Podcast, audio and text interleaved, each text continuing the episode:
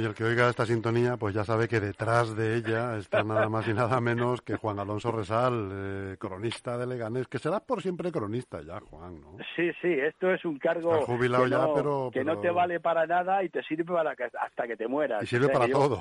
que yo espero que cuando me metan en la cajita me pongan una bandera de Leganés, que la hice yo, y la medallita esta de, como decía mi madre, la medallita de cronista.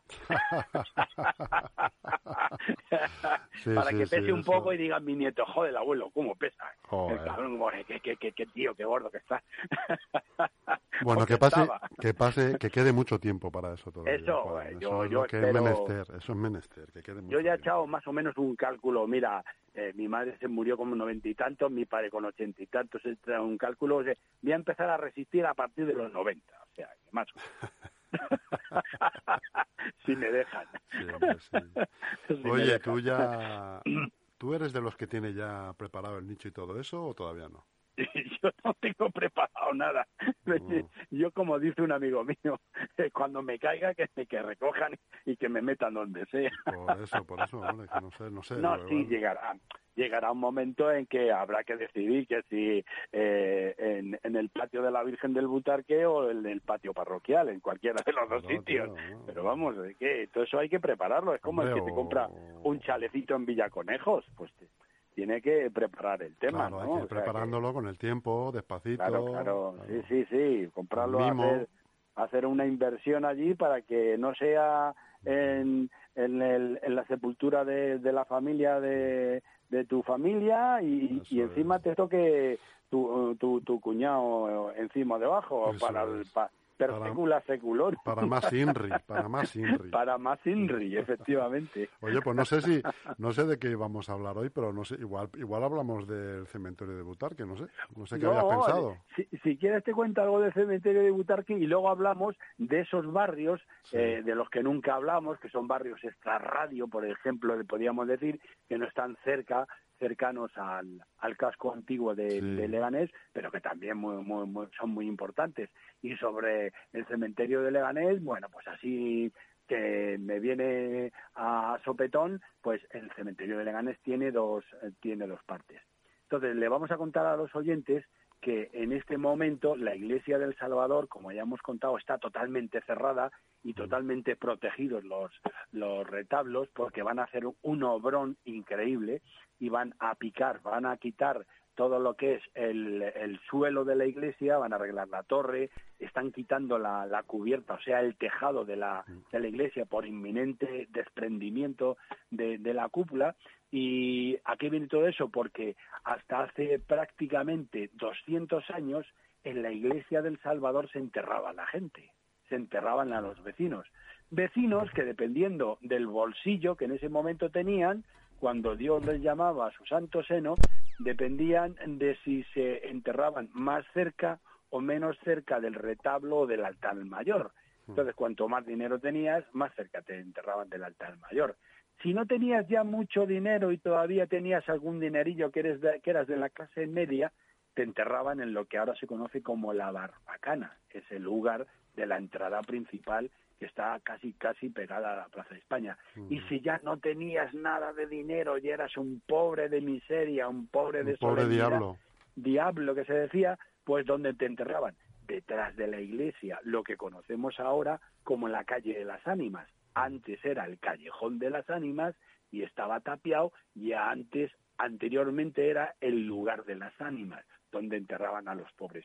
Por eso están haciendo una gran obra y están mirando ahora mismo, haciendo una, eh, un trabajo importantísimo del tema de las sepulturas. Carlos III se dio cuenta, que era un hombre muy avanzado en su tiempo, se dio cuenta que enterrar a la gente en las iglesias pues era como muy insano y entonces empezó a recomendar que se buscara un lugar lejos, lejos de la población, como están la mayoría de los cementerios de pueblos y ciudades de España, para que empezaran a buscar un sitio para empezar a enterrar a la gente del pueblo. Y se empezó a enterrar a partir de 1700, 1800, que es cuando definitivamente no se enterraba nadie en la iglesia de El Salvador.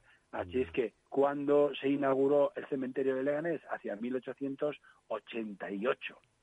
En ese momento era un lugar pequeñito y la Iglesia le concedió a la Hermandad de, la, de Nuestra Señora de Butarque un trocito y ahora el cementerio pues está dividido en la parte, podríamos decir, de la parroquia, la parte parroquial, que está pegada a la ermita de, de Butarque, y la otra parte, una parte a la derecha, que está donde están enterrados los hermanos que son los socios de la hermandad de Nuestra Señora de Butarque y ahí, ahí, pues mucha gente famosa, como no podía ser de otra forma. Están todos, la, mayoría de los alcaldes de, Leganés. Oigo un ruido. Sí, se oye un ruido sí. terrible aquí. No sé si es tu teléfono o no. No, yo no estoy en ningún sitio. Bueno, eh, y entonces eh, decirte que hay gente muy, muy famosa, hay escritores, hay alcaldes, hay pintores, hay boxeadores, hay en este enterrado, en definitiva, gente, sobre todo también militares que estaban eh, asentados en el cuartel de Leganés, en definitiva, un día tendríamos que hacer una visita guiada de los de la gente que está enterrada en el en el cementerio de Leganés. Y bueno, si, si quiere, pues también hablamos un poco de, de, esos barrios de extrarradio que todos conocemos, que son parte de Leganés, pero que están un poco más, más alejados. Y si te parece, pues empezamos a hablar de, de, La Fortuna, el barrio de La Fortuna. ¿eh? El barrio de La Fortuna, que es un barrio que hacia los años 60 del siglo pasado, pues eh, era prácticamente un, un, un sacarral, era un trozo de tierra donde no había nadie, era un lugar de nadie, decía un documento, en medio de nada, cercano al aeródromo de Cuatro Vientos y a la actual barriada de, de, Aluche. ¿Y cómo se formó el barrio de la Fortuna? Pues fue pues una decisión prácticamente de un hombre que se llamaba José María de la Blanca Finat y Escribá de Romaní. Era el, el conde de Mayalde era tres veces conde. Aguanta chus. Era el conde de Mayalde, el conde de Finat y el conde de Villaflor. Este hombre era eh, el alcalde de Madrid, fue alcalde durante 13 años aproximadamente, desde junio del 52 a febrero del 65, y era un hombre de confianza de quien tenía que ser, de confianza, de don Francisco Franco y de su cuñado, el ministro de Exteriores, don Ramón Serrano Suñer. Fue alcalde y una de las veces que salía de Madrid con dirección a Toledo, alguna, alguna sesión de, de alcaldes, pues se dio cuenta que en la carretera de Toledo, en lo que nosotros conocemos ahora como el barrio de Olcasitas, había un montón de gente, como 12.000 personas, donde estaban asentados los basureros, la gente que recogía las basuras, los restos de las comidas, lo que no servía de los domicilios de Madrid. Y al señor pues no le sentó bien aquello, esto no puede ser.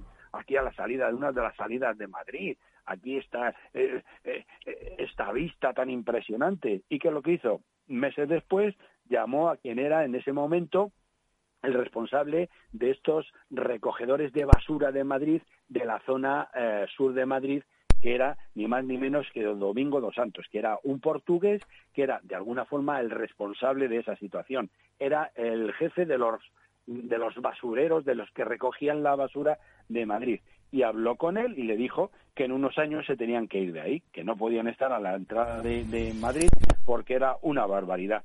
¿Qué es lo que pasó? Que este hombre, Domingo dos Santos, mm, habló con una familia de Leganés, los Fernández Cuervo y los Duranes, y compró seis hectáreas de un lugar de nadie en medio de nada, que estaba cerca de la carretera de, de Extremadura, cerca de Aluche, cerca de Alcorcón o cerca de Leganés, mm. pero alejado de todo. Allí fue poco a poco asentando a la gente, recogiendo a la gente que estaba en Orcasitas y les vendía o les cedía un trocito de terreno donde los, eh, los basureros, aquellos recogedores de basura de Madrid, pues iban haciendo una casita baja, detrás tenían una especie de, de lugar donde ponían un, sitio para tener cuatro cerditos, unas gallinas, una cabra o las ovejas para mm, la leche. Él se hizo una casa de dos plantas y montó allí una iglesia y empezó a surgir el barrio de la Fortuna. Y le puso la Fortuna porque su mujer se llamaba Fortunata.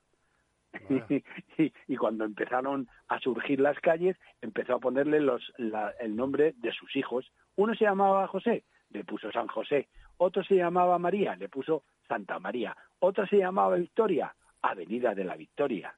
Y esas son las calles que en principio eran las calles del barrio de la Fortuna, que como digo surgió de esa forma espontánea porque a este señor, don José María de la Blanca Finat y Escriba de Romaní, el tres veces conde de Mayalde de Finat y Villaflor, que era el alcalde de Madrid, pues no le gustaba lo que estaba viendo. Estaba allí viendo todo lleno de escombreras, de, desperdicios, de, gorrinos, de gatinas, y entonces dijo que allí había que, salir. Salieron de allí, se asentaron en la fortuna y en donde en ese momento estaban los portugueses, que eran miles de portugueses, pues se hizo el poblado dirigido de Orcasitas, que todos conocemos ahora, y que es un barrio de Madrid excelente y estupendo en el sur, en el sur de Madrid. Hay otros barrios también en Leganés que están por ahí medio perdidos. Hablamos, por ejemplo, del barrio de los Frailes, que pequeñito ahí pegado al, al hospital de, al hospital de Leganés. Pues también igualmente empezó a surgir de familias que desde 1948 llegaron a Leganés, no tenían dinero y se asentaron ahí como pudieron, se hicieron la casa en fines de semana con cuatro ladrillos y un saco de cemento, hacían una casita baja, luego fueron arreglándolo, arreglándolo y surgió ese barrio de, los frailes que luego se ha ampliado con una zona moderna y que todos conocemos en la carretera de Leganés a, a, Fuenlabrada. Otros barrios que existen también, pues el de la vereda de los estudiantes, que al igual que el del barrio de los frailes, surgió de la necesidad de toda esa gente que se venía a Leganés, a Madrid, desde Extremadura, desde Andalucía, desde las Castillas, para tener un sitio donde poder vivir. Y bueno, pues ahí empezaron a hacer casitas bajas, eh, se conocía la casa de la tía Teresa, que era aquella famosa sanadora que desapareció en los años 70, y el, el, barrio de los de los de la avenida de los estudiantes como otros barrios, pues ha surgido de esa necesidad y ahora se ha ampliado y tiene pues muy buenos pisos, muy buenas casas y tiene una calidad impresionante. Esos pisos, esos chalés que ahora mismo se están haciendo junto con una zona industrial a la que le van a dar un paso, ya lo ha dicho el ayuntamiento, un poco más oportuno porque lo están reclamando los vecinos. ¿Y por qué se llama, dirá la gente, vereda de los estudiantes? Porque era el lugar que utilizaban los estudiantes de Leganés que iban a los escolapios a Getafe.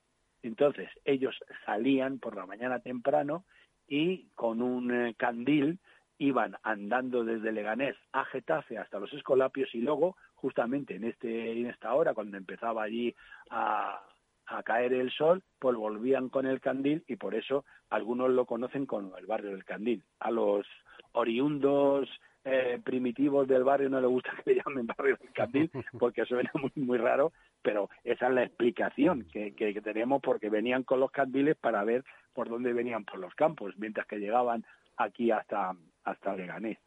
Y por último, pues eh, tenemos, tenemos otros barrios como son el barrio de Prado Vera o de Las Presillas, que están eh, justo en la carretera de Toledo, un poquito antes de llegar a lo que son las instalaciones comerciales de, de, Parque Sur.